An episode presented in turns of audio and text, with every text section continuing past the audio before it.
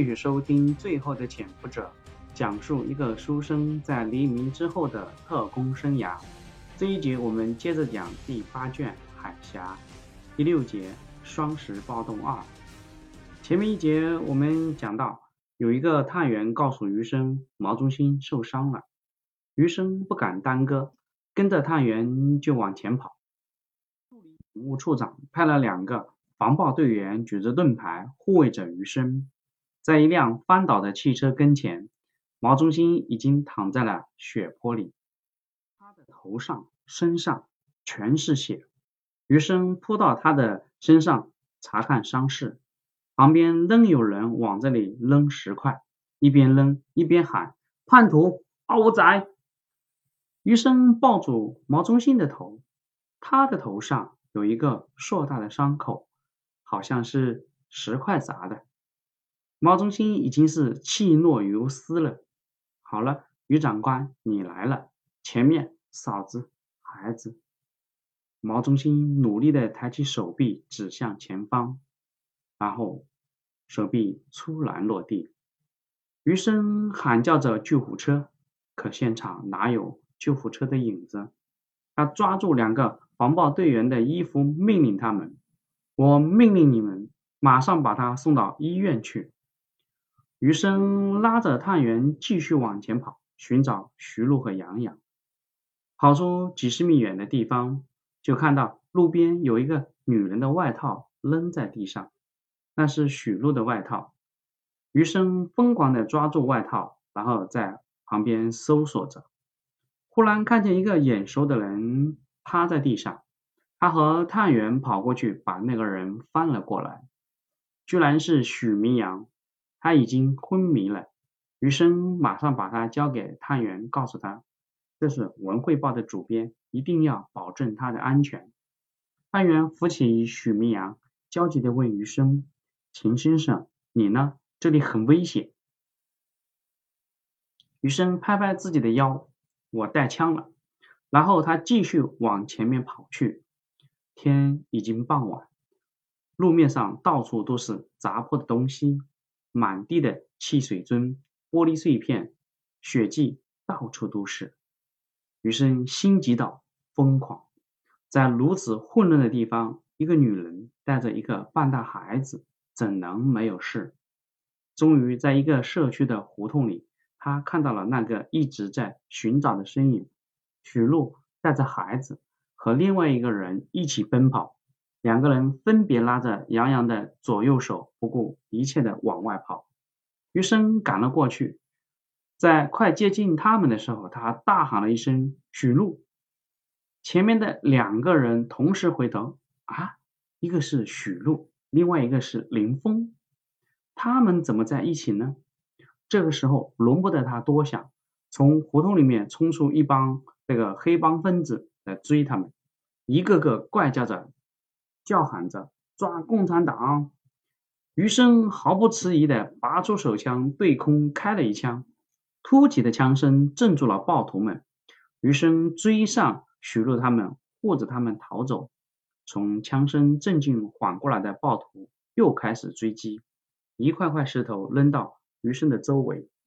余生再一次开枪，这一次是打在暴徒们的脚下。两个领头的这个。连停都没有停，继续往前冲。接着又把几个汽水针扔了过来，其中一个正好打中余生的头部，他险些跌倒。林峰赶紧跑了回来，拉起余生。他从余生的手中拿过手枪，砰砰两枪射击了两个带头的暴徒的这个腿部。这一次终于让暴徒们停了下来。林峰趁机带着余生一家跳上了华人公司的汽车。汽车车厢内，余生头部流下的鲜血已经盖住了半边的脸。徐璐心疼的拿着手帕给他捂住，杨洋也担心的拉住他的胳膊：“爸爸，你没事吧？”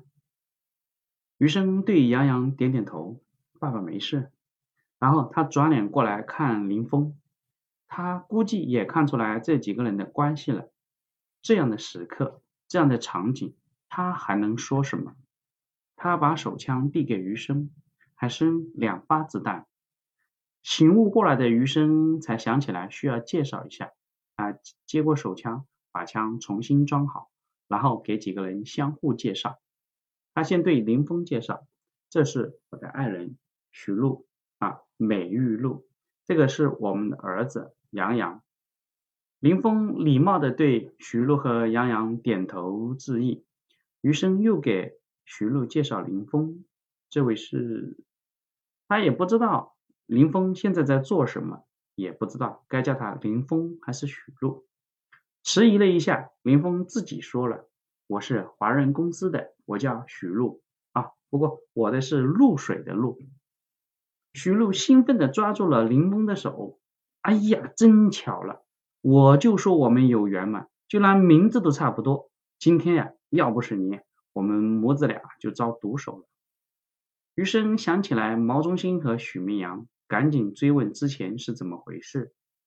许璐脸上马上晴转阴雨。我们下了飞机，跟毛中心上了车，往回走。经过九龙城寨附近的时候，路边上突然跑出一大堆人拦车抢劫打人。路上有好几辆车都被拦了下来，司机乘客遭到抢劫毒打。毛中心想开车冲过去，但被一帮人用石头逼停了。毛中心下车拿枪威胁他们让开。一开始那些暴徒就让开了，但是人群里面突然有人喊：“就是他，就是他，他就是向警方出卖老大的中心。”结果一帮暴徒全部冲上来，毛中心的枪在争抢当中被打掉，他护着我们，让我们先跑，自己在后面拦住这个暴徒。我们跑远了，往回看的时候，他已经被打倒了。徐璐叙述的时候啊，眼睛里面充满了泪水。他拉住余生的胳膊，问毛中心现在怎么样了？余生告诉他已经送医院了。他才稍微的心安。余生又问许明阳的事情，这一次徐璐还没有张口，林峰先说了：“徐主编是和我们一起过来的，他是来采访和拍摄的。在路上我们碰到了很多受伤的人，也知道前边有危险，但是他一定要去最危险的地方。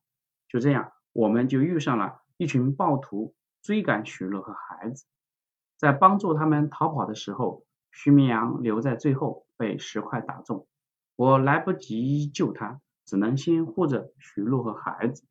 后来就碰上你了。现在徐明阳怎么样了？没什么危险吧？余生点点头，他应该没事。我碰到他的时候已经昏迷了，我让一个探员带他去医院了。林峰突然想到什么。扬起眉毛说道：“你怎么认识许明阳？”余生意识到自己可能说漏嘴了。啊，我我们都是报社的嘛，同行同行。林峰撇了撇嘴，心说：“都救了你的老婆孩子，哼，这个事还瞒我。”车子进了香港岛，司机问林峰去哪，林峰告诉他去华润公司。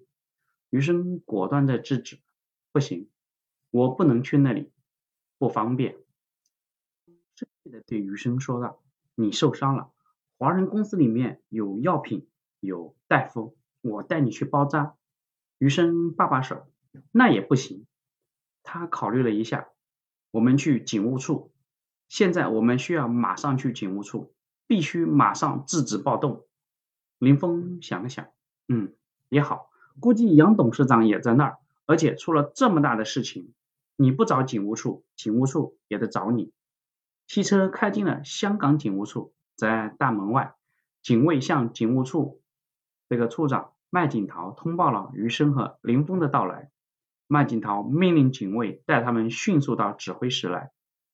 余生把许诺和孩子安顿在警务处的招待室里，自己捂住伤口，和林峰随着警卫赶往。指挥室，在指挥室里，杨林果然已经在这儿，他正严正的交涉麦景涛，要求警方果断的出击保护左派工会和群众的安全。麦景涛看到受伤的余生进来的时候，感到有点惊讶。咦，你不是十四 K 他们的上级吗？你怎么也受伤了？杨林一方面也惊讶于林峰和余生怎么在一起，另一方面也赶紧看余生的伤势，还好，伤口不深。麦景涛马上要求警务人员、医务人员赶来指挥室给余生包扎。这边余生是边包扎伤口，那边麦景涛把火气全部都撒了出来。他一再指责国民党方面背信弃义，放纵自己的人搞这么大的暴动。他甚至威胁要将所有的国民党分子送到罗湖对面去。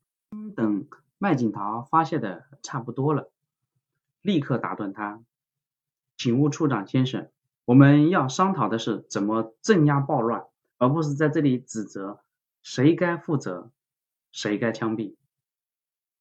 麦景涛指着余生说：“你这是你们的人，你说怎么办？”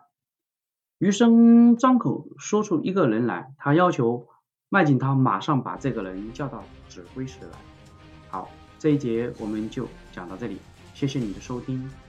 余生要的这个人是谁呢？请接着收听。